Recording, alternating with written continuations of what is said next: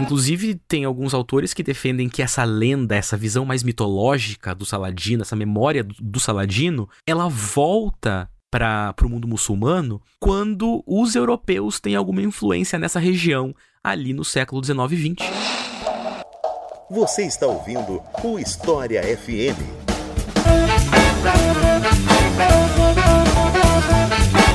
Salve ouvintes do História FM, bem-vindos a mais um episódio desse podcast produzido pelo Leitura Obriga História. Eu sou Iclis Rodrigues e hoje vamos falar sobre Saladino, uma das figuras mais famosas da história do mundo muçulmano como um todo, mas principalmente da história das cruzadas, né? E para falar sobre esse sujeito, eu convidei mais uma vez o professor Otávio Luiz, a quem eu passo a palavra para se apresentar para vocês. Então, Otávio, seja bem-vindo novamente e fique à vontade para se apresentar para o pessoal. Muito obrigado, Iclis. Eu já deixo aqui minha saudação a todos os ouvintes, a todas as ouvintes. Agradeço a chance de participar desse podcast mais uma vez, em especial porque agora a gente vai falar de um assunto super interessante, na verdade de um personagem extremamente interessante, que é aqui o nosso amigo Saladino, né, muito conhecido por ter sido um dos grandes campeões muçulmanos dos períodos das cruzadas. É, só rapidamente, para quem ainda não me conhece ou não teve a chance de ouvir outros episódios que a gente gravou, como você disse, eu sou o professor Otávio, eu sou professor de História da África na Universidade Federal do Paraná eu trabalho essencialmente com períodos que eu chamo de pré-modernidade, aquilo que talvez nós chamemos de história antiga e medieval, mas focando em especial nos espaços da África e da Ásia. Então, minha pesquisa propriamente dita é sobre a participação de cidades africanas num contexto comercial do mundo índico antes do século XVI, mas eu tenho um grande interesse, até por conta do assunto da minha pesquisa, pela história do Islã, pelas histórias políticas e culturais dos, dos estados muçulmanos que a gente encontra na pré-modernidade, e não tem como falar disso sem a gente falar um pouquinho do Saladino. Então, tô animado, acho que vai ser uma conversa bem interessante. Então é isso. Vamos conhecer um pouco mais sobre essa figura histórica depois dos comerciais.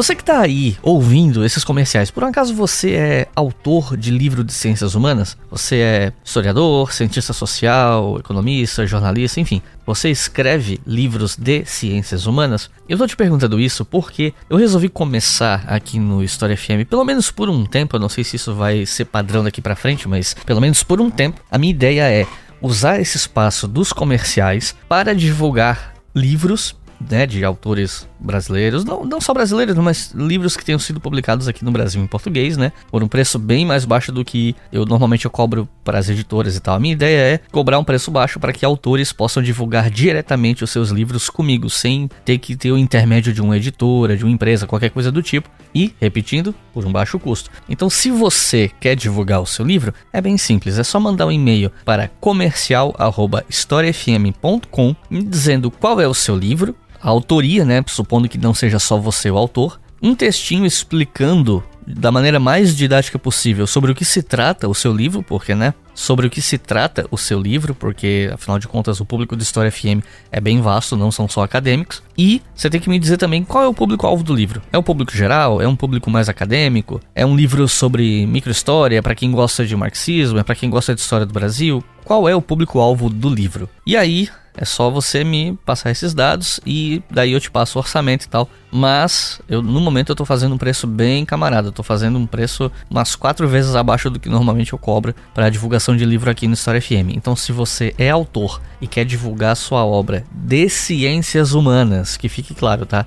Livros sobre, sei lá, biologia, química ou então ficção, esses livros não entram. É só livros de não ficção da área de ciências humanas. E claro que se eu der uma olhada no livro e não gostar da proposta, eu me reservo o direito de não fechar negócio, tal. Mas se o seu livro tiver uma proposta bacana, tal, e você quiser divulgar, é só entrar em contato pelo e-mail comercial@historiafm.com e daí a gente conversa. E aí eu te passo uma lista dos episódios que vem pela frente. Você pode escolher em qual episódio você quer divulgar o seu livro, a não ser que alguém já tenha ocupado esse slot antes, né? Se alguém chegar primeiro e pegar essa vaga, aí não tem como. A não ser que muita gente procure, aí talvez eu faça a divulgação de dois livros por episódio ao invés de um, né? Mas enfim, é isso. Quer divulgar o seu livro? Entre em contato com a gente em comercial@historiafm.com, me passa esses dados que eu solicitei e a gente conversa. E Se você quer ajudar o História FM, que é financiar esse trabalho, você pode fazer isso de duas maneiras, ou pelo Pix leituraobrigahistoria@gmail.com, que aí você pode apoiar com o valor que você quiser, ou pela nossa campanha mensal, né, no Apoia-se, que é o que de fato financia esse podcast, né? O Pix ajuda muito, propagandas, publicidade, tudo isso ajuda, mas o que mantém um fluxo de caixa contínuo, que mantém o controle das contas e que dá uma segurança financeira para mim como indivíduo e para esse projeto é o Apoia-se, porque é um apoio mensal. E você pode fazer esse apoio a partir de R$ reais por mês, que é um valor bem em conta, né? Ou R$ reais por mês, que você pode ouvir os episódios do História FM com antecedência. Inclusive, esse episódio que você está ouvindo já está sendo ouvido pela galera do Apoia-se desde quinta-feira passada. Normalmente eu entrego no sábado, mas esse eu consegui entregar antes. E claro, qualquer valor a partir de dois reais. Não tem que ser dois, não tem que ser cinco, é você que decide. E para apoiar é só acessar apoia.se barra e fazer o seu apoio via cartão ou boleto bancário. E os nossos novos apoiadores e apoiadoras são Douglas de Freitas, João Villanova, Francisco Carvalho, Marcelo Jimenez, Renato Oliveira, Gabriel Andrade, Rafael Silveira, Vitor Lopes, Flávia Lopes, Fernando Gonza, César Kundari, Débora Creus, Joana Peixoto, Vitório Feliciani, Pedro Oliveira, Manuel Matos, Luiz Ambrosio, Ana Bertuolo, Felipe Mesquita e Frank Falcão. Muito obrigado, pessoal. São vocês que fazem o História FM existir. Não é frase pronta para agradar público, é de fato são vocês mesmo, literalmente, que fazem o História FM existir. E se você que está ouvindo quer nos apoiar também, é só acessar apoia.se barra e apoiar com qualquer valor a partir de dois reais. Agora chega de papo e vamos para o episódio.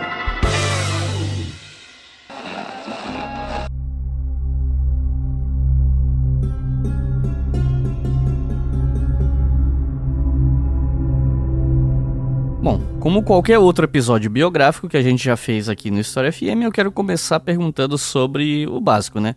Infância, juventude da pessoa, né, do que é tema do episódio. E eu não sei se tem muita coisa sobre a infância e juventude do Saladino, né? Porque a gente tá falando de uma figura do período medieval e às vezes é difícil ter fontes sobre o início da vida de certas figuras que depois ganham proeminência na vida adulta, né? Então eu queria saber o que, que se sabe a respeito da juventude do Saladino. É, de fato, é sempre muito difícil, dependendo do personagem que a gente está falando, ter informações consistentes ou extensas sobre o período mais inicial da vida, né?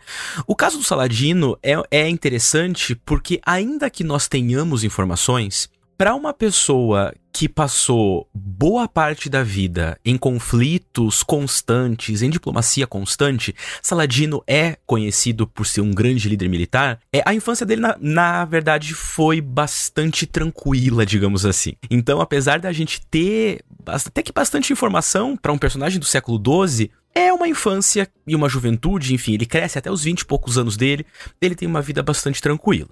Bom, primeira coisa, Saladino que é o nome que a gente conhece esse personagem aqui no Ocidente, é uma latinificação, digamos assim, é uma versão latina de um epíteto que ele recebe, Salahadin, que significa algo como o bondoso da paz, o campeão da paz, enfim, que é o nome pelo qual ele, ele é conhecido. Por ter sido extremamente reconhecido no Ocidente, o nome dele vira um nome latino, Saladino. Né? Isso acontece com outros personagens, como por exemplo Avicena, que tinha o nome Ibn Sina, um filósofo, um matemático persa, vários outros personagens. Então o Saladin, ou Saladino, é uma espécie de epíteto. Né? O nome desse nosso personagem é Yusuf.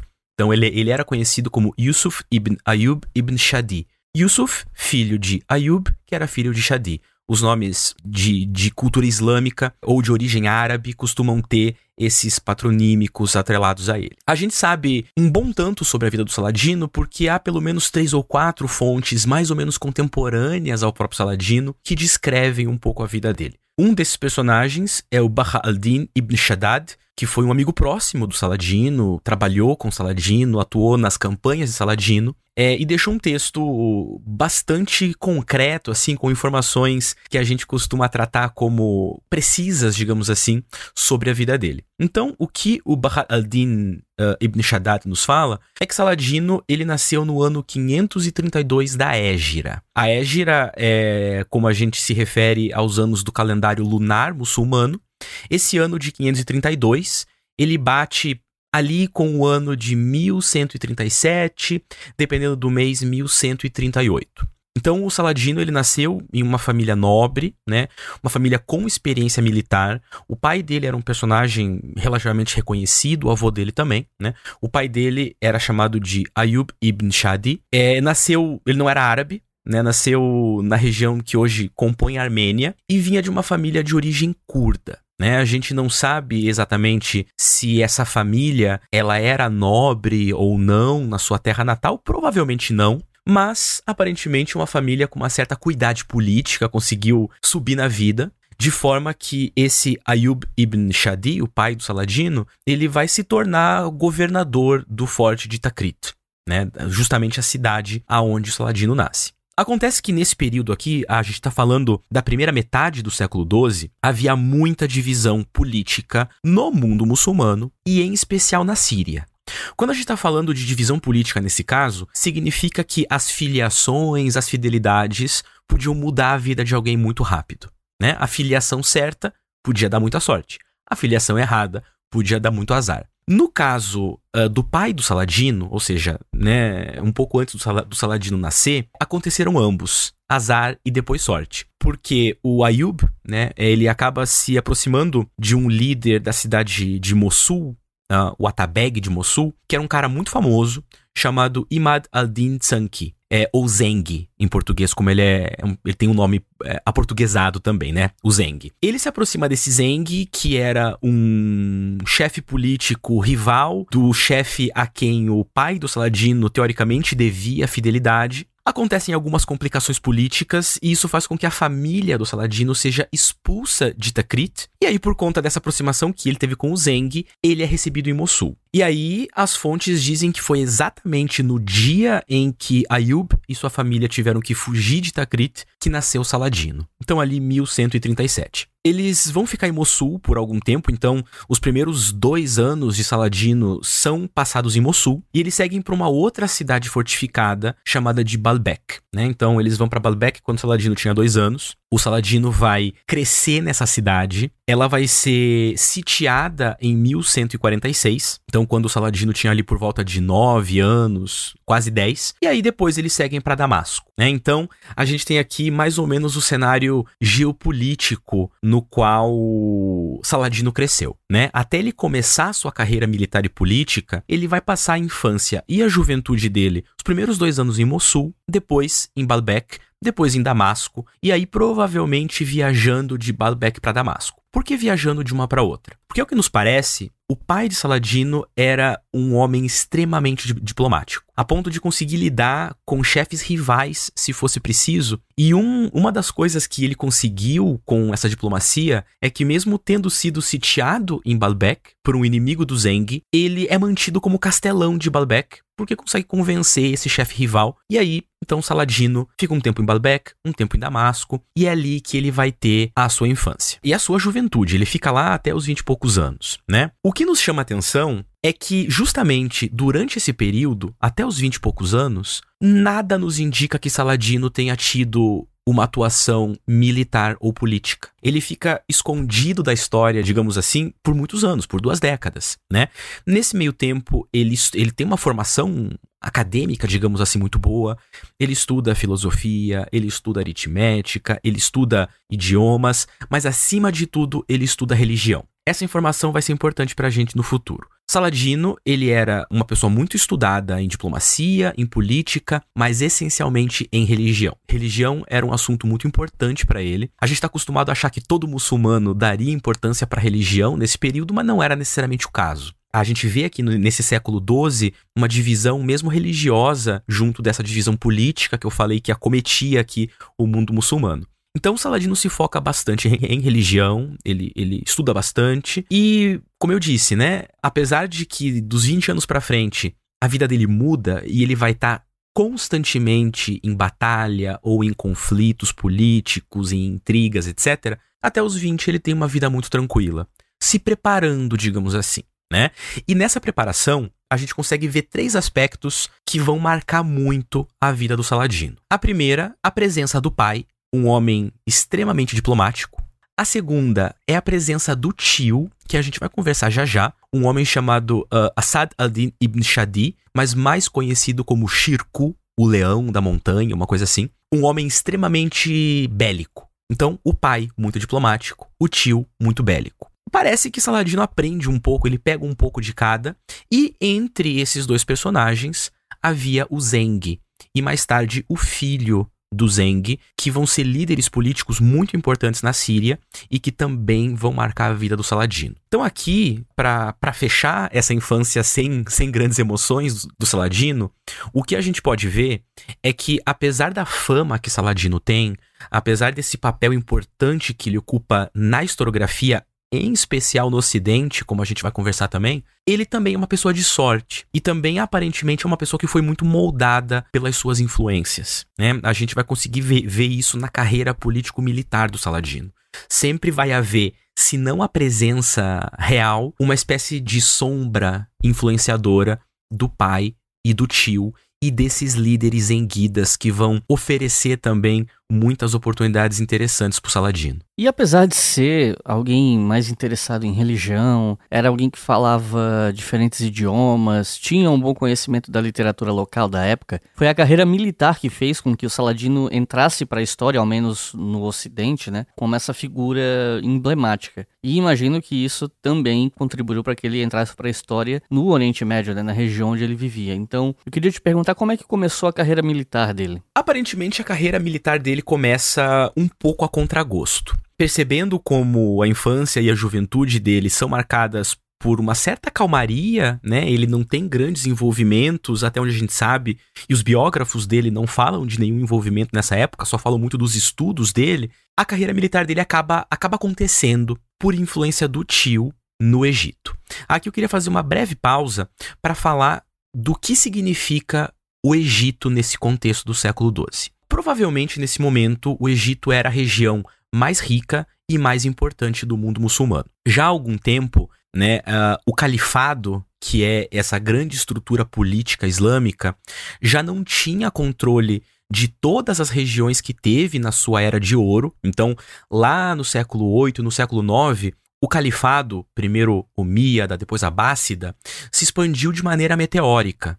Em pouco menos de 100 anos, as forças políticas do Islã, lá no século VII, VIII, já tinham se expandido da Pérsia à Península Ibérica. Né? E, e, e o califa exercia bastante influência nessas regiões. Por volta do século IX e do século X, começa a surgir dissidência política. No começo do século XI, a gente tem a chegada dos turcos no contexto muçulmano, o que vai abalar bastante o poder dos árabes e dos persas, e, e a gente vai começar a ter muitas mudanças e mudanças muito rápidas no mundo muçulmano. Uma dessas mudanças muito importante é a fundação de um califado no Egito, chamado de Califado Fatímida.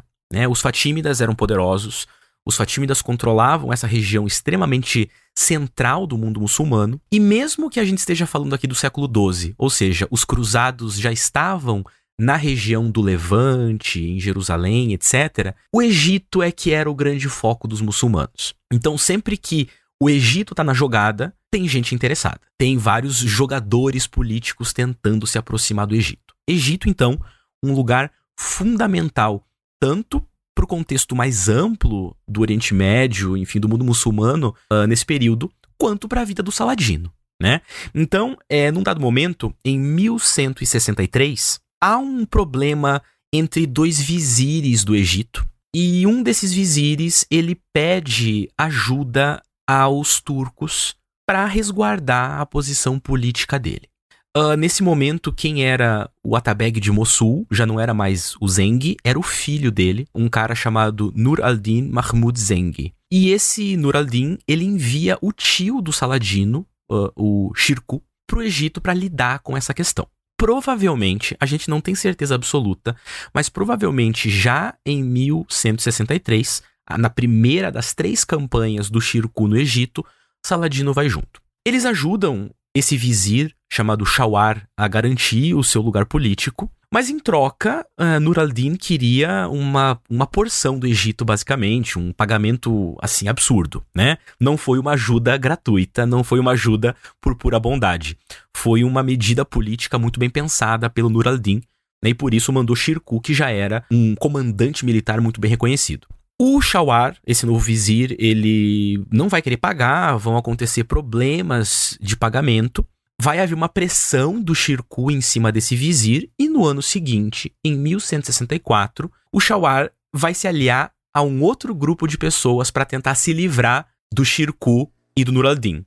Esse grupo de pessoas eram os cruzados. Né? Então, nesse momento, os cruzados europeus, os francos, né, como, como os muçulmanos chamavam, vão estar aliados com esse vizir egípcio contra o tio do Saladino. Uh, quando esses cruzados atacam Shirkuh, o Nur al-Din aproveita essa oportunidade para atacar os cruzados, para atacar o, regiões do Egito. Então, assim, são várias manobras, um ataca o outro, um ataca o outro. E nesse momento, Shirkuh foge, né, consegue escapar do ataque dos cruzados. E a gente acha que Saladino estava junto nesse primeiro mo momento de conflito, porque logo depois disso, o Saladino ele é alçado ao posto de Shirna, que era uma espécie de chefe policial em Damasco. A gente sabe que Saladino não gostava dessa posição, fica ali algum tempo e logo a campanha do Egito recomeça. O Egito está sempre dando problema. Todo ano, a todo momento, tem alguma situação acontecendo no Egito nesse momento. A segunda situação que envolve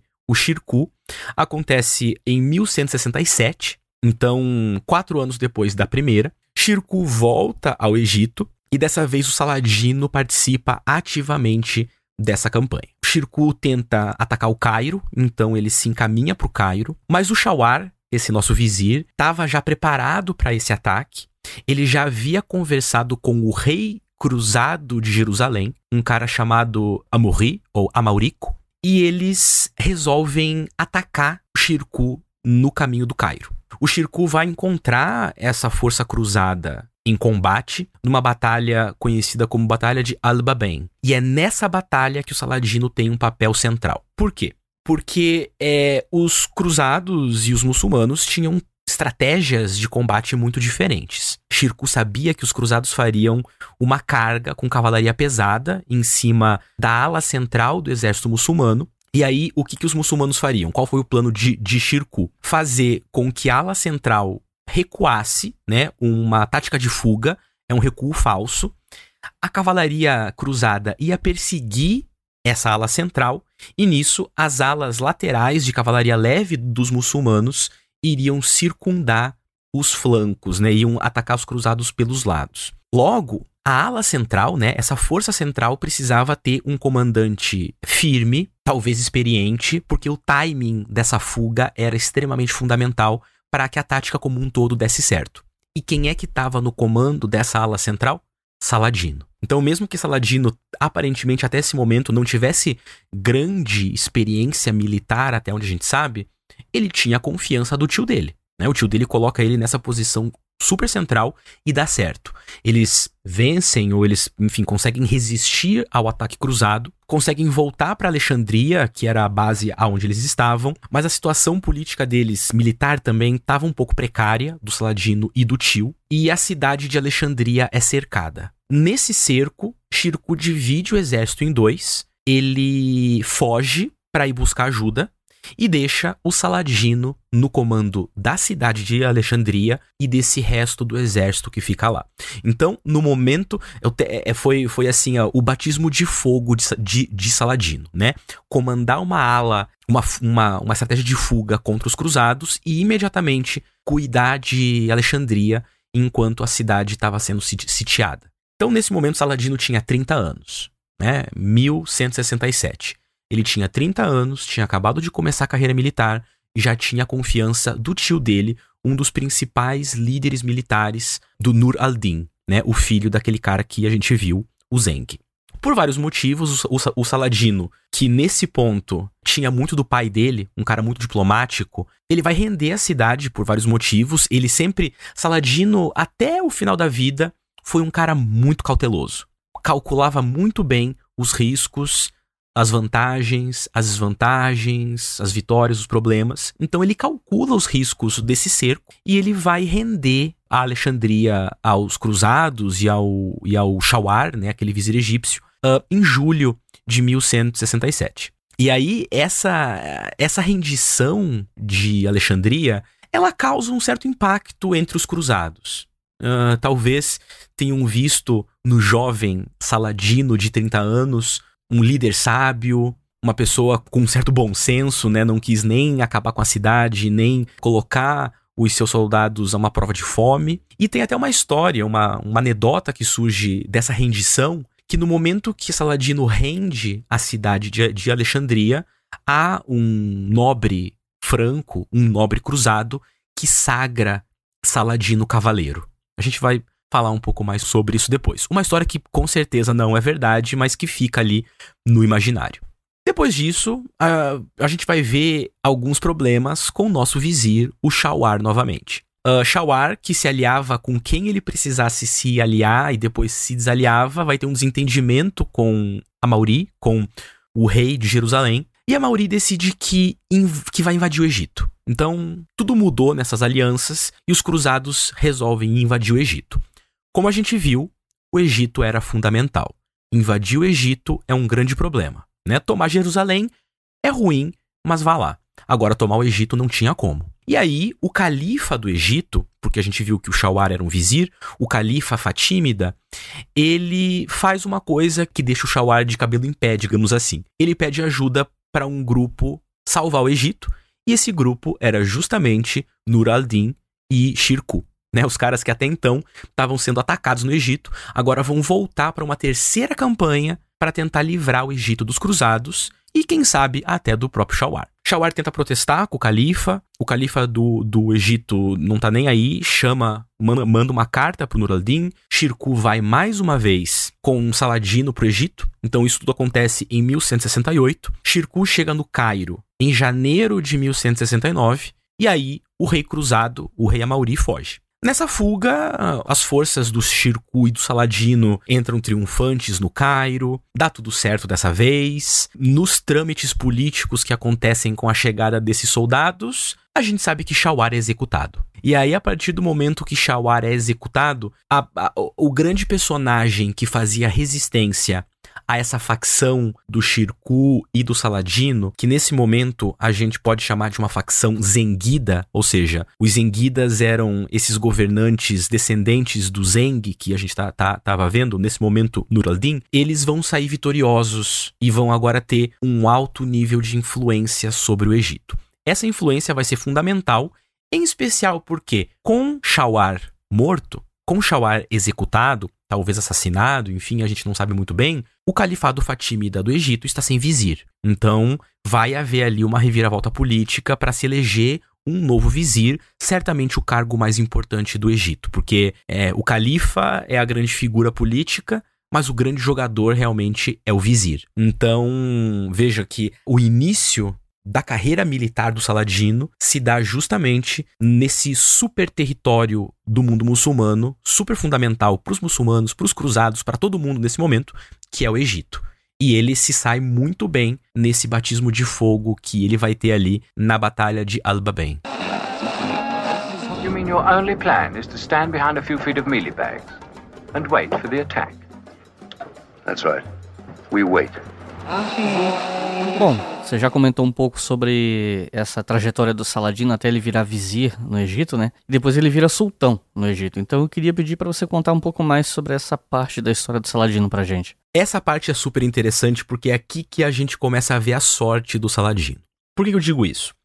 Porque Saladino não é a primeira opção a ser o vizir, né?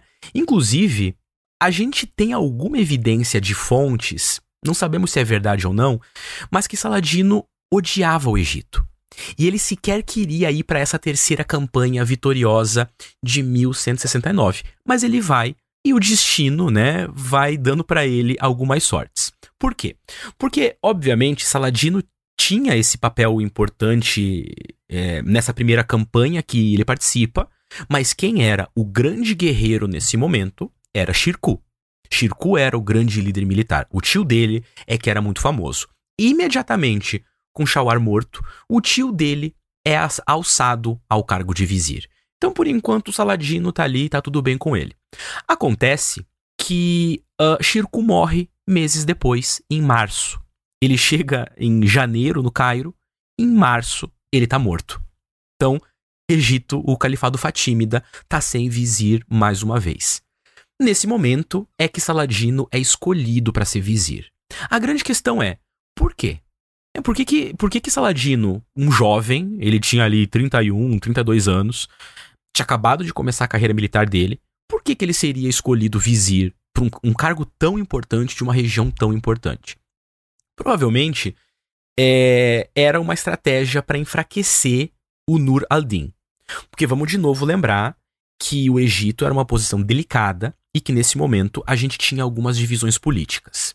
A gente poderia dizer que no Oriente Médio, nesse momento, as principais divisões políticas eram o Egito, sob a autoridade dos califas fatímidas, havia em Bagdá uma figura política não muito importante que era o califa dos Abássidas. Os turcos seljúcidas, eles eram muito poderosos no Iraque e na Síria, e a gente também tinha turcos seljúcidas na Ásia Menor, ali em conflitos com é, os bizantinos, numa, numa estrutura que nós chamamos de Sultanato de Rum. Então, basicamente, as duas grandes figuras desse momento, politicamente falando, eram os Fatímidas e os Seljúcidas.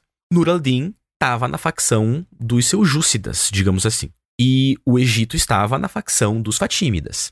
Então, ao colocar um personagem que nesse momento parecia um pouco inexperiente na posição de vizir, talvez algumas facções fatímidas pretendessem colocar Shirku e Saladino contra Nur al-Din, ou ter influência sobre um personagem importante do contexto de Nur al-Din, que era parte dos seus Júcidas, né? Então, há, há, essa questão delicada que talvez responda é, por que, que Saladino repentinamente virou vizir. Agora, tem, tem um, um conceito que a gente vê uh, na historiografia islâmica, no, no Islã, etc., que é a ideia de baraka. O baraka é uma luz, digamos assim, que se compreende como uma glória dada por Deus. Pessoas com baraka são pessoas escolhidas, são pessoas com destino a ser cumprido, que vão ter glórias, né? Isso, isso claro, dentro de uma, de uma crença mais é, mais religiosa. E é muito interessante ver como Saladino se enquadraria muito bem na narrativa de um personagem com Baraka, porque ele se dá bem nessa primeira campanha, ele repentinamente vira vizir porque o tio dele morre, e ele se sai muito bem como vizir. Ele enfrenta três graves problemas logo que ele assume essa posição. Ele precisava estabelecer a autoridade dele. Né? Saladino entendia como, como bom filho de Ayub ibn Shadi, aquele homem bastante diplomático, Saladino sabia que precisava se estabelecer como vizir. Só ter o título não adiantava. Então, assim que ele assume, ele vai tentar alterar bastante a cara do exército. Por quê? Porque o exército fatímida, a infantaria pelo menos, era composta em grande medida por sudaneses. O que, que são sudaneses?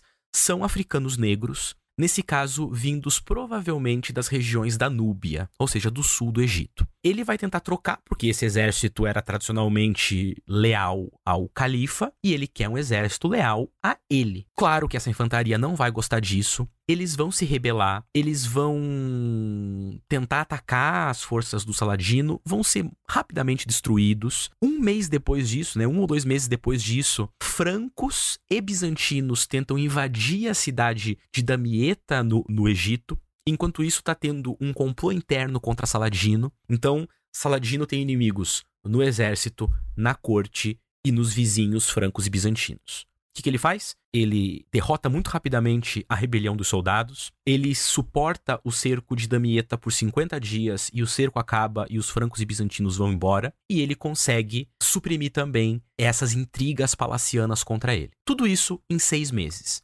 Então, nos primeiros seis meses do vizirato, digamos assim, de Saladino, ele já tinha enfrentado um monte de coisa e, e ele estava bem no olho do furacão. Com um pé no Egito, com uma aproximação política com Nur al-Din, com os cruzados à sua porta. Então aqui a, a gente já, já vê ele numa posição importante. Acontece que, como a gente falou um pouco mais cedo, Saladino era um homem muito religioso.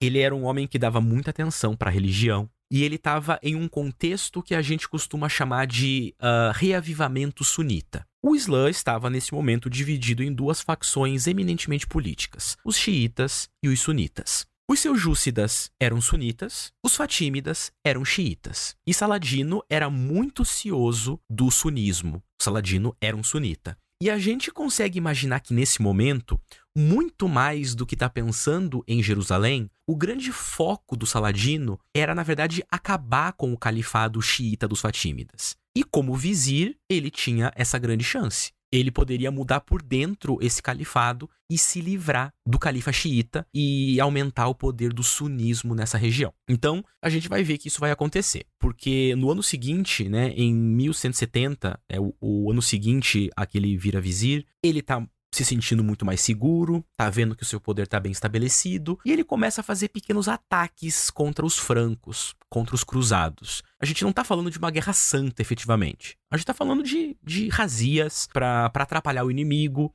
e para conseguir um butim interessante para o exército, enfim. E aí, mais uma vez, Saladino tem sorte, porque em 1171 o califa Fatímida fica doente quando esse califa fica doente, o Saladino começa a tirar o nome dele da oração de sexta-feira. O que, que é isso? Toda sexta-feira, os muçulmanos fazem uma grande oração comunitária. E no Cairo, essa oração era feita em nome do califa Fatímida. Saladino quer testar as águas e ele tira o nome do califa para ver como que a cidade vai reagir. Mais uma vez, o Saladino tem sorte com a morte de outra pessoa e o califa Fatímida morre com 20 anos super novo. Nisso, o filho desse califa não é alçado a califa e num primeiro momento o Cairo, o Egito Fatímida, está sem califa, está sob comando total do vizir. E quem era o vizir? O Saladino. E aí, finalmente, no dia 7, é, 17 de setembro, uma sexta-feira, a oração que tinha tirado o nome do califa Fatímida, agora incluiu o nome do califa Abássida. O califa Abássida era o califa sunita que ficava lá em Bagdá. Ou seja, era o fim dos Fatímidas. Sem ter que fazer quase nada, digamos assim, o Saladino consegue se livrar desse califado xiita, porque ele consegue não alçar o filho do califa àquela posição, o califa morre com 20 anos, e aí, de repente, Saladino é efetivamente o sultão do Egito.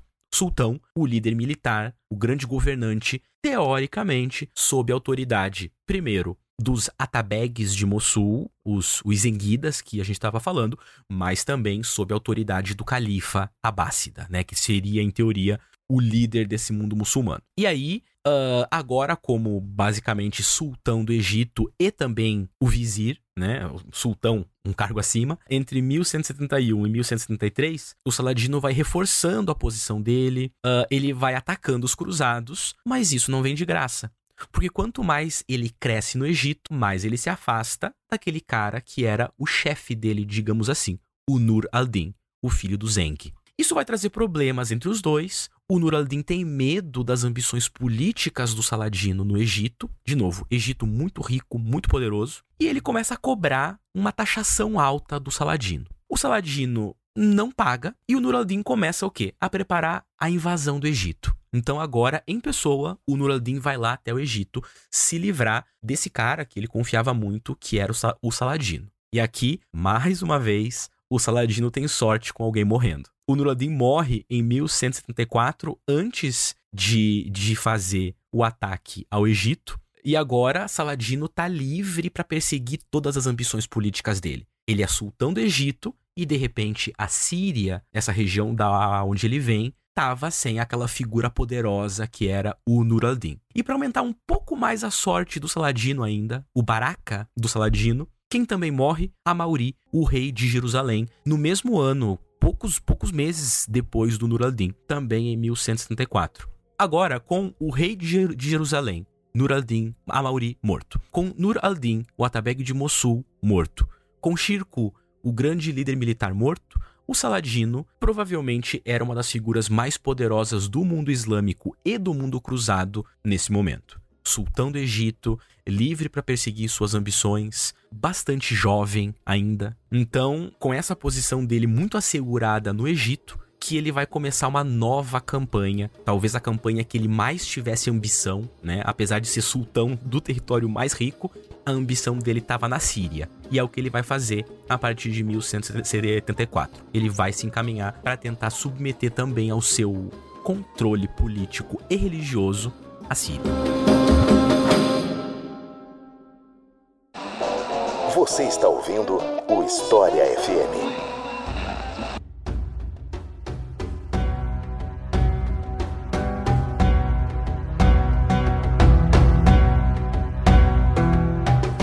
Aproveitando o gancho do fim do bloco anterior, eu quero te perguntar como é que foi essa, essas campanhas do Saladino na Síria. Bom, como a gente viu, né? Ele ele só parte para a Síria depois que ele assegura a posição dele no Egito e que ele entende que é o momento certo. De novo, muito importante lembrar que Saladino, as fontes, todas as fontes nos mostram isso. Saladino era um líder político e militar extremamente cauteloso. Então, ele primeiro. A gente sabe, é certo que Saladino queria a Síria. Mas ele não faz nada até Nur-al-Din morrer. Quando Nur-al-Din morre, ele espera um pouco e ele imaginava que talvez alguns líderes locais fossem chamar ele para resolver as disputas de sucessão política na Síria depois da morte desse Zengida, do, do Nur-al-Din. Isso acontece, ele é convidado, ele entra em Damasco, a cidade, uma das cidades aonde ele cresceu, e ele tem ah, então um, um lugar firme para pôr o pé na Síria, Damasco, né? A partir dali, o foco dele vai ser assegurar, manter a sua posição segura no Egito e começar a expandir a sua posição e também manter segura, claro, na Síria, a partir de, de Damasco. O que, que ele precisa fazer para conseguir manter essa posição e se expandir? Ele precisa submeter duas das principais cidades da Síria, Alepo e Mossul. Só que tanto Alepo quanto Mossul tinham chefes atabegues zenguidas, ou seja, os caras da família lá do Zeng, do Nur al-Din, dos patronos políticos do pai do Saladino, do tio do Saladino e do próprio Saladino. Saladino, entendendo essa situação, ele vai constantemente se propagandear como o herdeiro político de Nur al-Din. Nur al-Din tinha filhos, tinha sobrinhos, mas ele vai se colocar como o herdeiro político. E, é, e nessa herança política, ele também poderia basicamente deixar a mensagem de que ele era um unificador, porque ele ia ter o Egito e a Síria, né? Ia unir esses dois importantes espaços do mundo muçulmano sob a crescente, digamos assim, né, a, o símbolo islâmico do sunismo. Então, ele, claro, isso é uma propaganda que não necessariamente funciona, mas a gente vê que ele está ali planejando a, essa campanha síria dele com cuidado. Ainda em 1174, ele vai para a cidade de Homs. Ele nem precisa fazer um cerco, porque a cidade recebe ele muito bem. E dali, então, ele tem agora Damasco, Homs, e ele vai seguir para Alepo. Né? Ele segue para Alepo, que é o grande foco dele, a cidade que ele queria muito conquistar, em 1175. Alepo era uma grande fortaleza, o cerco seria muito difícil, em especial porque quem estava apoiando Alepo? Os nossos amigos, os cruzados. Vamos ver que a gente está aqui num contexto meio de cruzadas, mas dá para perceber como diferentes chefes muçulmanos e diferentes nobres cruzados faziam alianças se fosse necessário. Né? Então, em vários contextos, a gente vê aqui cruzados ajudando muçulmanos contra outros muçulmanos, ou muçulmanos ajudando cruzados contra outros cruzados. E esse é um caso. Os cruzados apoiam Alepo e Saladino vai ter dificuldades com esse cerco. E nós sabemos que Saladino não era muito fã do cerco, porque o cerco é muito dispendioso. Podem ser meses é, é, perdendo a moral dos soldados, perdendo mantimentos, perdendo posições políticas em outros lugares. Mas nesse meio tempo, Alepo envia um assassino. Um assassino, um membro de um secto xiita, né, que, que um secto que era famoso por cometer assassinatos. Inclusive, é daí que vem a palavra assassino desse secto, né? Uh, esse assassino tenta matar Saladino. Saladino escapa desse ataque. A cidade de Mossul, outra cidade importante, também vai se levantar contra Saladino. Os cruzados vão atacar Saladino. E nesse momento, então, Saladino tá cercado de inimigos. Ele está contando basicamente com Damasco e Homs na Síria, além, claro, do Egito. Então o que, que ele faz? contra gosto dele, ele faz um acordo com os francos, com os cruzados. Uh, então agora os cruzados já não são um grande problema nesse momento para ele. E ele parte de novo pro ataque de Alepo e Mossul. Ele tá ali tentando conquistar essas, esses espaços. As forças de Alepo atacam Saladino no caminho, né? Tentam interceptar o Saladino em 13 de abril de 1135 numa batalha conhecida como Batalha dos Chifres de Ramá. Eles são destruídos por Saladino, né? Uh, mas Saladino não consegue tomar a cidade. Então ele conseguiu derrotar os soldados de Alepo, mas ele não toma Alepo. Aí ele continua suas campanhas ali. Um ano depois ele vai conseguir derrotar as forças de Mossul. E veja, ele não conseguiu Alepo, mas a imagem dele e o reconhecimento dele está aumentando. E ele, nesse momento, ele vai começar a tentar jogar com essa propaganda. Eu já havia dito que ele se colocava como herdeiro dos Enguidas, como unificador do Islã, mas agora ele começa também a se colocar como uma espécie de campeão da Jihad. A Jihad é a Guerra Santa. Então, a gente tem Saladino se colocando como sultão do Egito, meio que sultão da Síria também, campeão do Islã, o herói da Jihad, o unificador. Tudo isso está ali perpassando a propaganda que Saladino tenta fazer, porque essa propaganda para ele era muito fundamental. Como a região da Síria era muito fragmentada em chefias locais, quanto melhor essas cidades receberem ele, menos cerco ele tem que fazer, menos conflito ele vai ter, menos morte de soldados ele vai ter. Então ele está tentando conquistar cidades por convite político, por ser visto como um unificador num mar de desagregação islâmica, digamos assim. Mesmo com essa propaganda, ele não consegue submeter Alepo, ele ainda quer Alepo, ele não consegue. Ele participa de mais alguns combates, mas ele vai voltar para o Cairo em setembro de 1176. Então, ele conquista muita coisa, mas ele não consegue nesse momento ainda conquistar Alepo. Isso vai vir só um pouco mais à frente ainda. Uma parte significativa da atuação dele nessa época foi a campanha contra a seita dos assassinos, que você já mencionou e um dia eu quero fazer um episódio só sobre eles, né? E aí eu queria pedir para você explicar um pouquinho melhor quem eram esses assassinos e como é que foi essa campanha contra eles. Essa é uma pergunta super interessante porque os assassinos, eles são muito famosos, né? Se alguém aqui já jogou Assassin's Creed, sabe que esses assassinos são famosos, em especial o Assassin's Creed 1, né, que se passa justamente nesse contexto. Só que apesar dessa fama, talvez a gente acabe vendo eles de maneira um pouco mais organizada e talvez até um pouco mais romântica do que efetivamente eles eram. Por quê?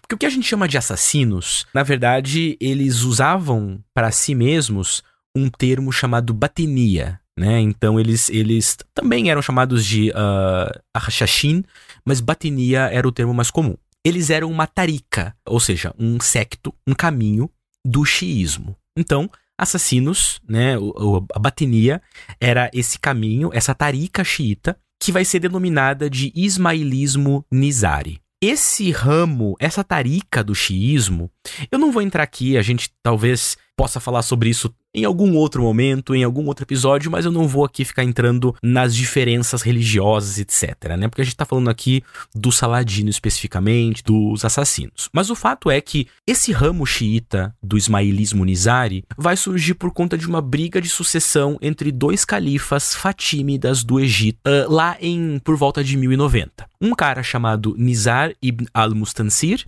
e o irmão dele, al-Mustaili. Al-Mustali acaba ganhando essa briga de sucessão, mas muitos xiitas apoiam o Nizar, o Nizar ibn al-Mustansir. Por isso, ismailismo Nizari, porque são os seguidores desse Nizar. Um, havia um, um personagem nesse momento chamado Hassan e Sabah que apoiava esse Nizar, ou seja, apoiou, apostou no cavalo errado, digamos assim, e em 1090 ele tem que fugir do Cairo porque ele apoiou o personagem errado por uma série de, de artimanhas e de maneira muito esperta, esse Hassan e Sabah, ele captura um, um forte no Irã, um castelo chamado Castelo de Alamut. Nesse castelo, ele se fortifica, é um castelo montanhoso, e ele basicamente monta uma escola religiosa ali né, os, os Nizari. Esses adeptos do, do Nizarismo que começam a seguir o Hassan e Sabah, eles vão capturando mais castelos, eles vão se tornando um pouco mais famosos e meio que formam um pequeno estado xiita informal. Então, é uma seita, mas a gente também pode ver os assassinos como um, uma espécie de força política xiita,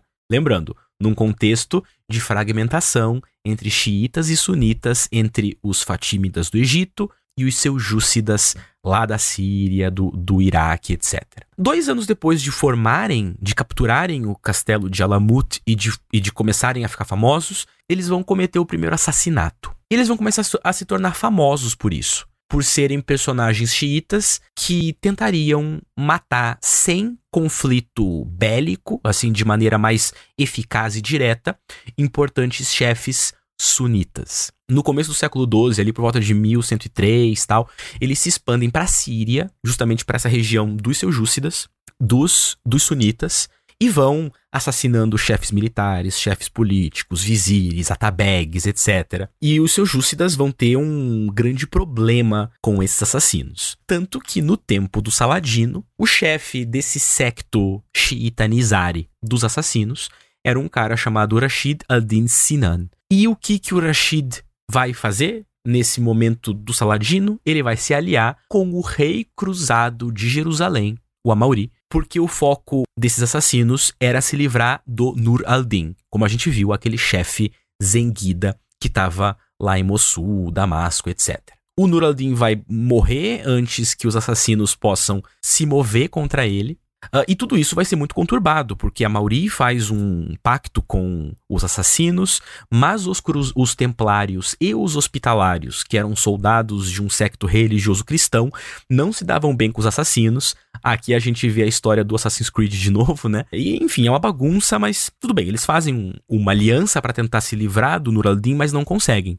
Então agora o foco quem era? O próprio Saladino. A primeira tentativa de assassinato do Saladino vai ser justamente naquele cerco de Alepo que a gente estava falando, 1175. Depois vai haver um outro ataque contra ele em 1176. Esse ataque quase vai dar certo. O assassino chega a bater no Saladino, mas Saladino estava muito bem armado, com uma, uma, com uma armadura eficaz, não morre, não se machuca gravemente nem nada. E aí ele se cansa desses caras tentando atacar ele durante cerco, escondidos, etc. A gente tem a sensação de que Saladino era um homem muito cavalheiresco, assim, muito cortês, muito honrado, né? A imagem que as fontes passam. A propaganda do Saladino era essa. Então ele não suporta esses assassinos tentando pegar ele em momentos específicos, assim, sem, sem serem anunciados, e ele cerca Masyaf, que era um dos fortes dos assassinos na Síria. O foco dele era acabar com esses assassinos nessa região, mas como nós vimos, Saladino não gostava de cercos, e cercar um castelo na montanha deve ser uma experiência terrível. Uh, os castelos dos assassinos costumavam ficar nas montanhas da Síria e do Irã. Então, como também, além de ser um cara que não gostava de cercos, ele era um grande diplomata, ele acaba fazendo justamente uma trégua com o Rashid al-Din Sinan, o cara que queria matar ele. Depois dessa trégua, até onde a gente sabe, tudo fica bem entre Saladino e os assassinos. Então é uma campanha que, do ponto de vista prático, termina muito bem. Um sucesso sem perda de vidas, sem um grande cerco, sem nenhum grande problema. E os assassinos vão continuar espalhando o xiismo. E pra gente imaginar uma coisa, é os, como eu falei, os assassinos eram xiitas e Saladino era um sunita que queria expandir o sunismo. Para ele ter feito um acordo com os assassinos, é porque ele realmente não queria fazer esse cerco de Masyaf. Mas enfim, dá tudo certo, os assassinos seguem uh, matando alguns chefes cruzados, alguns inimigos seus, seljúcidas, e vão desaparecer, na verdade. É, desaparecer não. Ele, é, é enquanto força política, eles vão, eles vão sofrer demais com a invasão mongol do século XIII. Ali por volta de 1270, os mongóis invadem o Oriente Médio, Bagdá, etc. Vão se livrar desses assassinos, mas o séquito ismaelita Nizari do xiismo existe até hoje. Tanto que o imã dos Nizari é um cara chamado Aga Khan, que, que tá aí, bem vivo, etc. Eles só não cometem mais aqueles assassinatos no estilo que a gente costuma imaginar e até romantizar um pouquinho às vezes, mas eles de fato foram personagens importantes no contexto das cruzadas e desse embate político entre sunismo e xiismo. E eu digo que é embate político porque efetivamente, muito mais do que religioso, era um embate entre forças fatímidas e seljúcidas e outras, mas era um grande embate político. For the second time in the lives of most of us, we are at war.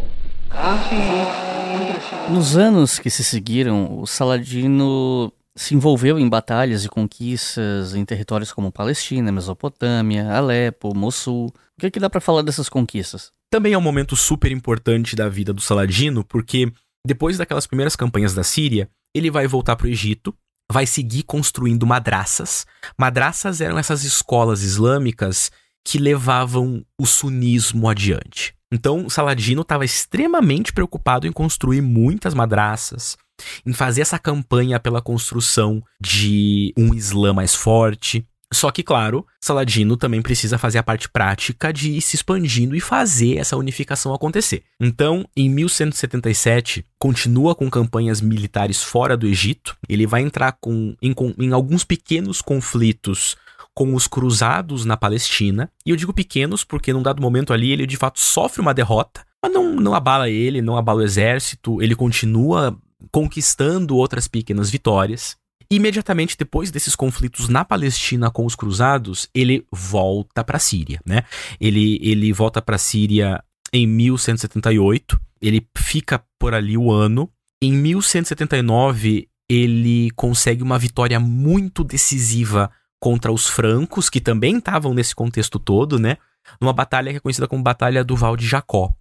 E ali ele vai tomar um forte bastante importante, né? O castelo de, de, de Chastelet. E aí, nesse momento, durante esse momento de retomada de campanhas na Palestina, na Síria, etc., ele vai ter de novo a morte de mais um rival trazendo sorte para ele. Porque em 1181, o Saladino vai ficar sabendo que o emir de Alepo, que era o filho de Nur al-Din, morreu. E a gente viu lá, né? Alepo era a grande cidade que Saladino queria conquistar. Então ele tenta correr contra Alepo, mas nesse momento, tanto os outros pretendentes de Alepo quanto os cruzados estão bem ligados no que o Saladino está querendo fazer e mandam um cruzado muito famoso. Para quem já assistiu o filme das Cruzadas, eu esqueci o nome agora, né? Mas tem um filme com o, o Orlando Bloom que é sobre as Cruzadas. Quem viu esse filme conhece esse cruzado famoso. Reinaldo de Chatillon. Era um cruzado guerreiro, aparentemente muito problemático. Ele se alia com Mossul e ambos atrapalham Saladino. Como é que Reinaldo de Chatillon atrapalha Saladino? Ele tenta se encaminhar lá para Medina, para Meca, para interceptar alguns peregrinos muçulmanos. Saladino não podia deixar isso acontecer porque ele era, como sultão do Egito, ele era o guardião dos locais sagrados de Meca e Medina muito mais importantes nesse contexto do que Jerusalém. Então, isso acaba atrapalhando um pouco Saladino e ele não consegue tomar Alepo. Mais uma vez, ele tem a dificuldade com essa cidade. Aí, em 1182, tá ali na Síria, mais uma vez, ele segue fazendo vários ataques aos cruzados, aos sírios, e nesses ataques itinerantes, assim, ele vai avançando pela Mesopotâmia e atacando. Nisso ele vai aumentando o exército. Ainda nesse ano, né, uh, 1182, ele vai seguir essas campanhas agora indo ao leste do rio Eufrates, ou seja, indo mais profundamente ali para Síria, etc. Ele vai conquistando várias cidades, vai sofrendo pequenas razias dos francos, mas ele não liga, ele continua firme, porque o foco dele continuava sendo Alepo e Mossul. Em 1183, ele, ele tem que de novo deixar um pouco desses ataques, porque o Renato de Chatillon está mais uma vez causando alguns problemas. É nesse momento, na, é, na verdade, que Renault tenta atacar Medina, né? 1183. E de novo atrapalha, só que dessa vez o Saladino vai ter mais sucesso. Em maio desse ano, ele volta para Alepo e finalmente em junho a cidade se rende. Então agora, Saladino finalmente tem Alepo. Os próximos anos vão ser de conflito com esses cruzados, 1183, 1184. Em 1185, ele volta para a região da Síria e tenta capturar Mossul. Ele consegue capturar Mossul em 4 de março de 1186 e agora ele tinha o Cairo, Alepo, Mossul e Damasco. Então ele finalmente nessas campanhas pela Palestina, Mesopotâmia tal, ele consegue o que ele queria: o controle de quatro cidades importantíssimas. No Egito, na Síria, né? Agora, Saladino era indiscutivelmente uma das figuras mais importantes do Islã realmente. Na virada do século XII para o século XIII, ele era essa figura extremamente importante. Talvez quem se comparasse a ele era o sultão Seljúcida de Rum, lá da Ásia Menor, um cara chamado Kilit Arslan II. né? Muito famoso entre os bizantinos e entre os cruzados também. Mas Saladino tinha já essa grande fama, né? Já, já tinha feito o nome dele de forma muito intensa, tinha efetivamente conquistado cidades, perdido poucas batalhas, perdido poucos soldados, campanhas muito vitoriosas e finalmente feito esse grande projeto de unificar Cairo, Alepo, Mossul e Damasco.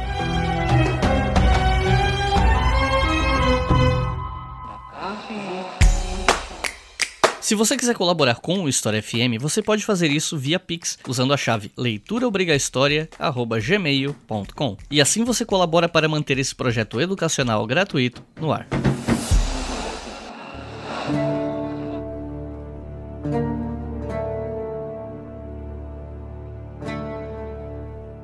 Bom, é impossível fazer um episódio sobre o Saladino e não falar das guerras dele contra os cruzados, né? Então eu vou dividir essa pergunta em duas. Primeiro, eu queria saber sobre a história dele na segunda cruzada. E aí depois a gente fala da terceira, né? Mas enfim, como é que foi a atuação dele na segunda cruzada? A atuação direta do Saladino na Segunda Cruzada foi muito pequena porque ele era bastante jovem quando a Segunda Cruzada aconteceu.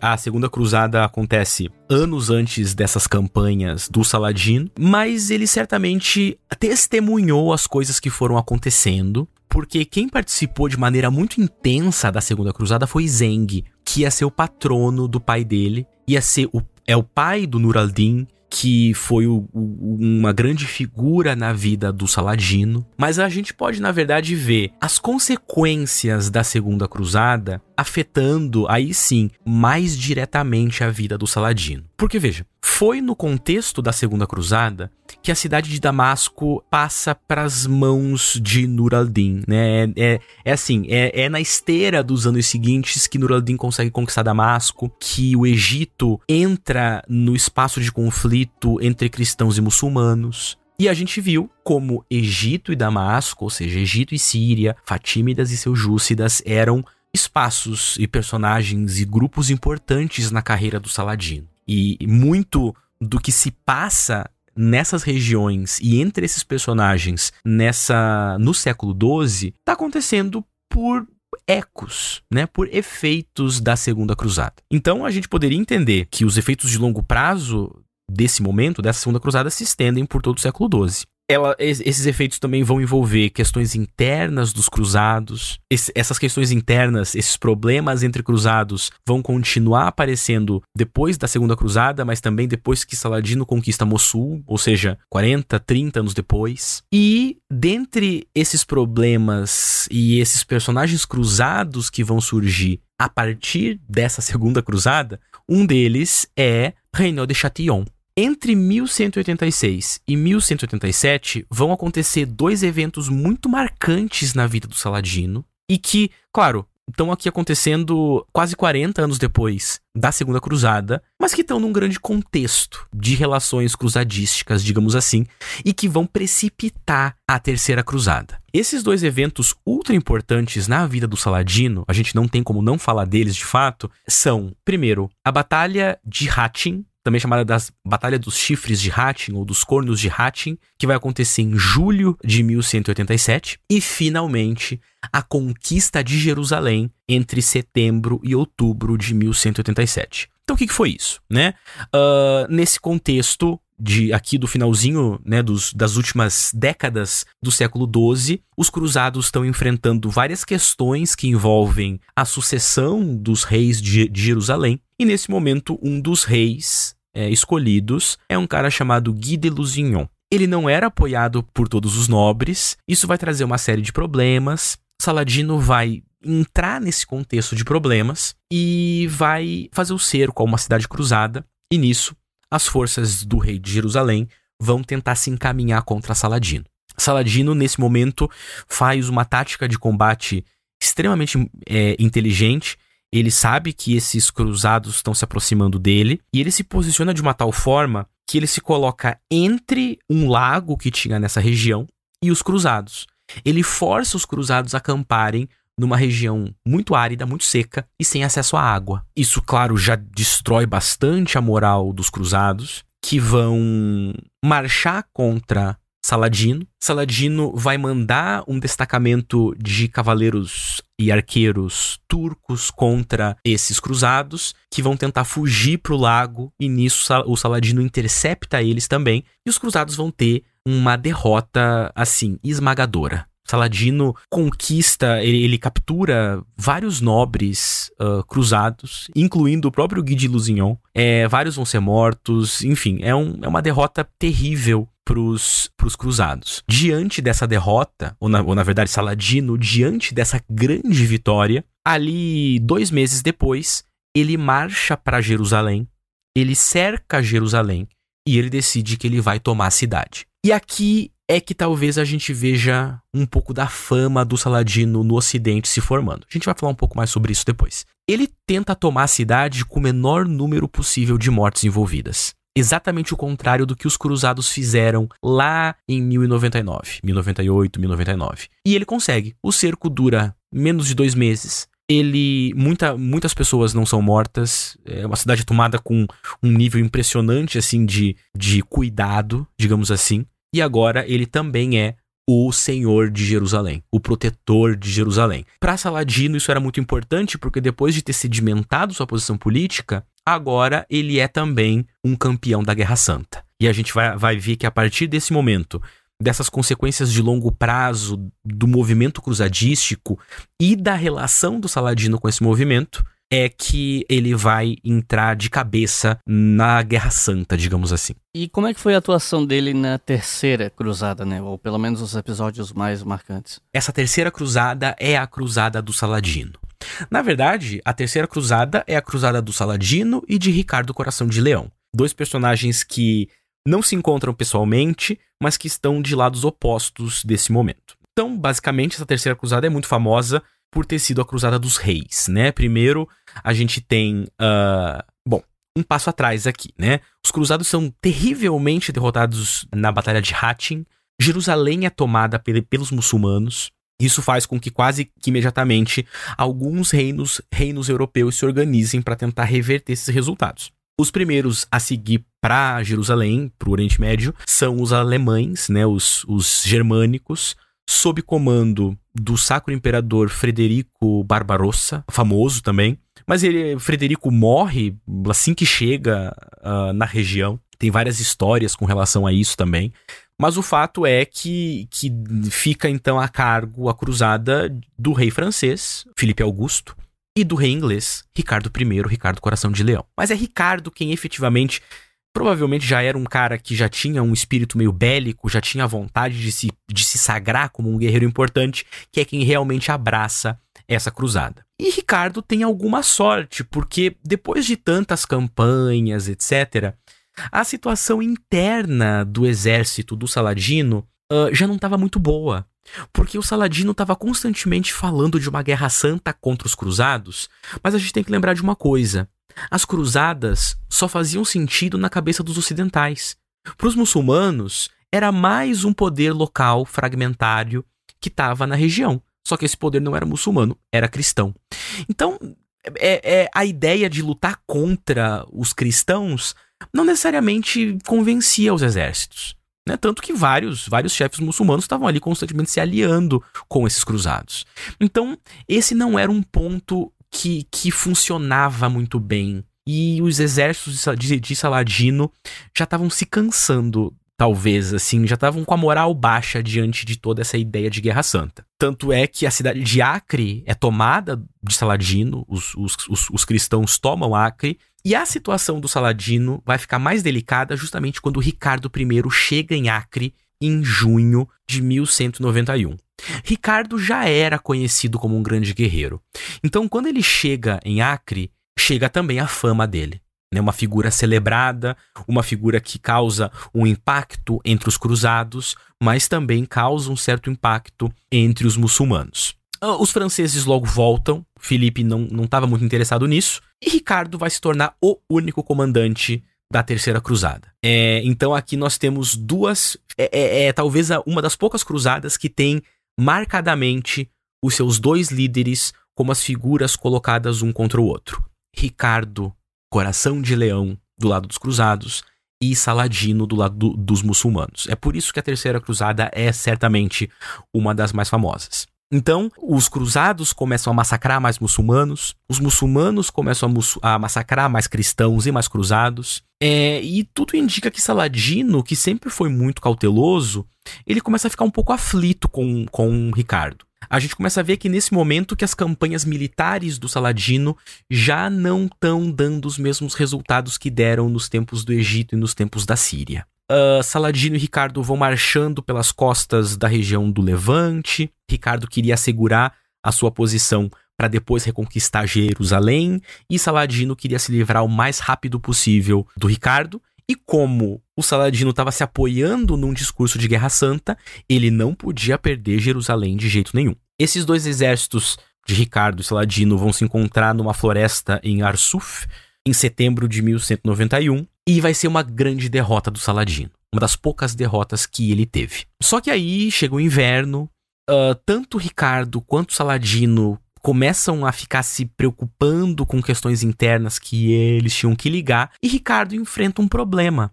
Ricardo queria atacar Jerusalém, mas nenhum outro chefe cruzado queria atacar Jerusalém. É, a preocupação de, da maioria dos cruzados que já estavam na Terra Santa, digamos assim, era de se manter lá, de, de lidar com o Egito, de lidar com os muçulmanos como um todo. Jerusalém acabava não sendo tão importante assim, né? Mas uh, Ricardo queria, porque queria, porque queria. Ele ataca Beirute uns meses depois, em junho de 1192. Ele poderia ter continuado em direção a Ascalon e, enfim, a outras cidades, quase que se encaminhando para o Egito, mas ele ainda queria atacar Jerusalém. Como resposta a esse ataque de Beirute, o Saladino, também tentando entender o que o Ricardo estava fazendo, ataca a cidade de Jaffa, aonde estavam é, os cruzados. Saladino toma Jaffa, sem, sem grandes mortes, mas o Ricardo, que estava indo em direção a Ascalon, volta para Jaffa, enfim, é, é, é, tem, tem ali um, um, um embrólio em que ninguém sai ganhando. Os muçulmanos não querem atacar os cruzados, os cruzados não querem atacar os muçulmanos, tá todo mundo cansado desses conflitos. Ricardo precisava voltar para a Inglaterra e estava com pressa de voltar para a Inglaterra e não podia voltar sem conquistar Jerusalém. Tem ali todo um grande problema. O Saladino também estava com muita pressa. E o resultado é que eles vão negociar. Os cruzados não tomam Jerusalém, mas conquistam alguns territórios importantes. O Saladino deixa esses territórios com Ricardo e a gente vai ter ali o fim dessa terceira cruzada. Então, é, talvez o, o, os, as, as passagens mais marcantes sejam justamente esse choque entre imagens políticas, né? Saladino, muito famoso, Ricardo Coração de Leão, muito famoso. Não é à toa que essa cruzada fica na, no imaginário das pessoas. Because it has guns. Because it has discipline. Because it has a navy. Because of this, the English go where they please and strike where they please, and this makes them great. Right. Saladino morreu em 1193 em Damasco mas ele ainda é muito lembrado até hoje, né? E me parece que isso acontece, ao menos no Ocidente, porque houve um certo esforço no próprio Ocidente de preservação de uma memória sobre o Saladino, né? Porque, tipo, pelo que eu li, ele foi bastante admirado até pelos inimigos dele na Europa, a ponto de ele ser associado até a ideais de cavalaria medieval e tal. Então eu queria pedir para você explicar pra gente quais atitudes fizeram com que Saladino fosse admirado pelos adversários e sobre a memória a respeito de Saladino hoje. Uma questão super interessante porque, apesar de ser visto como o grande campeão do Islã, o grande campeão das cruzadas, etc., é o Ocidente que se lembrou de Saladino. Né? Durante muitos séculos, o Saladino foi mais um chefe sunita, um muito bem sucedido, um chefe que entrou para a história, mas ele não era esse grande campeão, não era visto pelo Oriente como esse grande campeão da, da mesma forma que o Ocidente via. Inclusive, tem alguns autores que defendem que essa lenda, essa visão mais mitológica do Saladino, essa memória do Saladino, ela volta para o mundo muçulmano quando os europeus têm alguma influência nessa região, ali no século 19 e 20. Que é aí que eles trazem a memória desse Saladino. E aí a gente tem que lembrar o seguinte, como eu comentei um pouco antes, as cruzadas, elas eram um movimento visto de uma tal maneira pelos europeus, mas nunca tiveram esse grande nível de importância para o mundo islâmico, simplesmente porque enquanto as cruzadas estão acontecendo, o Islã está fragmentado. O Islã político, esse mundo político do Islã, está fragmentado entre diferentes emires, entre sultão aqui, sultão ali, sunita ali, xiita aqui. É uma luta política bastante regional. Em especial porque, quase ao mesmo tempo que as cruzadas acontecem, muitas forças turcas começam a vir da Ásia Central para o Oriente Médio. E esses turcos alteram o cenário político da região. Então, as cruzadas têm um papel muito importante no imaginário ocidental, mas talvez não tenham esse grande papel na visão do Islã. Né? Então, quando esses cruzados, que, que, que em alguma medida, em especial aqueles que vão chegando, não os que já estão lá, mas os cruzados que constantemente vão chegando, eles vão chegando com um certo senso de guerra santa. E eles começam a se deparar com um chefe muito diplomático, lembrando que Saladino aprendeu muita diplomacia com Ayub, o pai dele. Vão se deparando com um chefe muito galante, o cara que conquistou Jerusalém sem derramamento de sangue, um cara muito diplomático, um cara unificador. Então, cada vez que a gente vê personagens voltando das cruzadas ou, ou, ou que estiveram lá e estão escrevendo sobre, a gente vai ver a imagem do Saladino se, se criando. E talvez é aí que se crie a imagem dele como o, um, um, um, grande líder muçulmano das cruzadas, né? Como o defensor do Islã. Porque, como a gente viu, boa parte da vida do Saladino é gasta em campanhas no Egito e na Síria. A luta pelo sunismo era o foco do Saladino. Né? Talvez até o fim do califado Fatímida xiita fosse um dos grandes focos de vida do Saladino. Claro que ele também se apoia na imagem, ele também assume a imagem de guerra santa, mas essa imagem não cola tanto no mundo islâmico como cola no mundo cristão. E aí, para os cristãos, é super interessante ver esse personagem encarnando, digamos assim, o Islã e a Guerra Santa e a defesa por Jerusalém. E Calha, que era um cara altamente diplomático. Então a gente poderia imaginar que, que é desse trato político que o Saladino tinha que vai se criando essa imagem de cavalaria medieval dele. E de fato, tanto que eu até comentei, e existem anedotas que dizem que ele foi sagrado cavaleiro.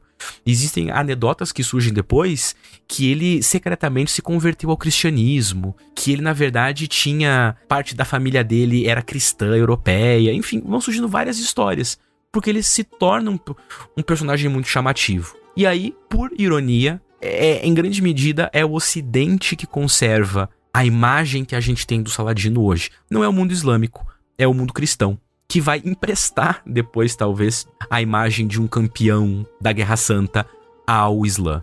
Então, uma coisa que a gente pode tirar disso é que, claro, a atuação dele nas cruzadas é muito importante. Mas quando a gente está olhando pelo lado da história do Islã, a vida do Saladino, a maior parte dela foi exercida, assim, né? Passou entre Egito e Síria. Eram as duas campanhas que interessavam a ele.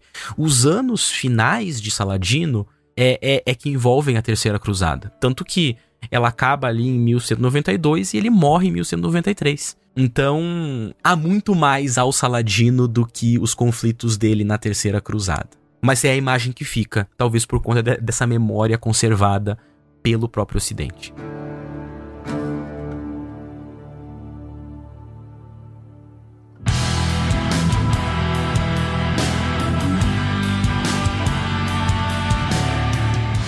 Recomendações de leitura para quem quer aprender mais sobre esse assunto, quem ouviu, gostou e quer ir além do podcast. Se você tivesse que recomendar livros para o pessoal sobre Saladino ou sobre essa história que cerca Saladino em si, porque duvido que tenha alguma biografia dele em português, mas enfim, qualquer coisa que ajude o pessoal a conhecer melhor Saladino e o contexto onde ele viveu, o que, é que você recomenda? Olha, um livro que eu acho que todo mundo que se interessa por esse assunto deveria ler é As Cruzadas Vistas pelos Árabes, de Amin Malouf. É um livro que tem seus probleminhas, é, não é um livro perfeito, mas é uma leitura super interessante para dar um outro viés para essas histórias e claro, tá envolvido, é, o Saladino tá envolvido ali. Um outro livro também muito clássico, que também tem seus probleminhas, mas eu acho uma leitura super importante em português, é A História das Cruzadas, do Steven Huntsman. São três volumes, né, mas volumes 1 e 2, em especial o 2, é que lidam em especial com Saladino. E aí eu queria deixar de recomendação não necessariamente um livro, mas uma dissertação de mestrado. Dissertação de mestrado do Samuel Tolentino da Silva, que se chama Do Emir do Egito a líder do mundo árabe islâmico. As representações de Saladino na obra de Bahaldin ibn Shaddad, aquele personagem que a gente falou. Uma dissertação que está disponível online, trata bastante dos assuntos que a gente falou aqui. E se você me permite, eu queria deixar só mais duas rápidas recomendações em inglês, que eu acho que são super importantes um livro chamado Saladin and the Fall of the Kingdom of Jerusalem, Saladino e a Queda do Reino de Jerusalém, um super clássico, já um pouco passadinho, mas ainda assim um super clássico do Stanley Lane Poole. E o livro que foi, na verdade, a base, assim, é um livro que eu li e que usei de base para esse episódio, que foi um livro simplesmente chamado Saladin, de um autor chamado Abdul Rahman Azam. Uma narrativa super legal de ler, talvez seja um pouco difícil de, de encontrar por aí, mas quem puder é uma indicação que eu deixo. Mas acho que ler o Amin Maluf e o Steven Hunsiman nos mostra um pouco do Saladino, ainda que puxe para as cruzadas, né? Como eu estava comentando, há muito mais na vida do Saladino do que as cruzadas, mas é, é uma leitura importante, são leituras importantes, disponíveis em português, super, super uh, chamativas, assim, eu acho que valem a pena. Então é isso, gente. Otávio, tem alguma consideração final? Eu só agradecer mais uma vez, né, a oportunidade de participar do História FM. Para mim é sempre um prazer e falar sobre Saladino, né, esse personagem que tem o Baraka como eu tava comentando, que tem essa, essa sorte do, de, do, do, destino, quase. Ó, tô, eu tô brincando, óbvio, né? Pra um historiador falar de sorte do destino é esquisito, mas pronto, a gente entende. É, foi muito legal poder falar dele, então realmente agradeço o convite. Espero que seja um episódio proveitoso, que o pessoal goste. E mais uma vez, muito obrigado. Então é isso, gente. Muito obrigado por terem ouvido até o final. Não se esqueçam que as referências aqui, os nomes dos livros, melhor dizendo, vão estar disponíveis no nosso site, historiafm.com, no post desse episódio. E não se esqueçam que esse podcast é financiado financiado pela nossa campanha no Apoia-se, a qual você pode colaborar com qualquer valor a partir de dois reais por mês, via boleto ou cartão, e com cinco reais por mês você pode ouvir o História FM com antecedência. Então é isso, muito obrigado e até a próxima.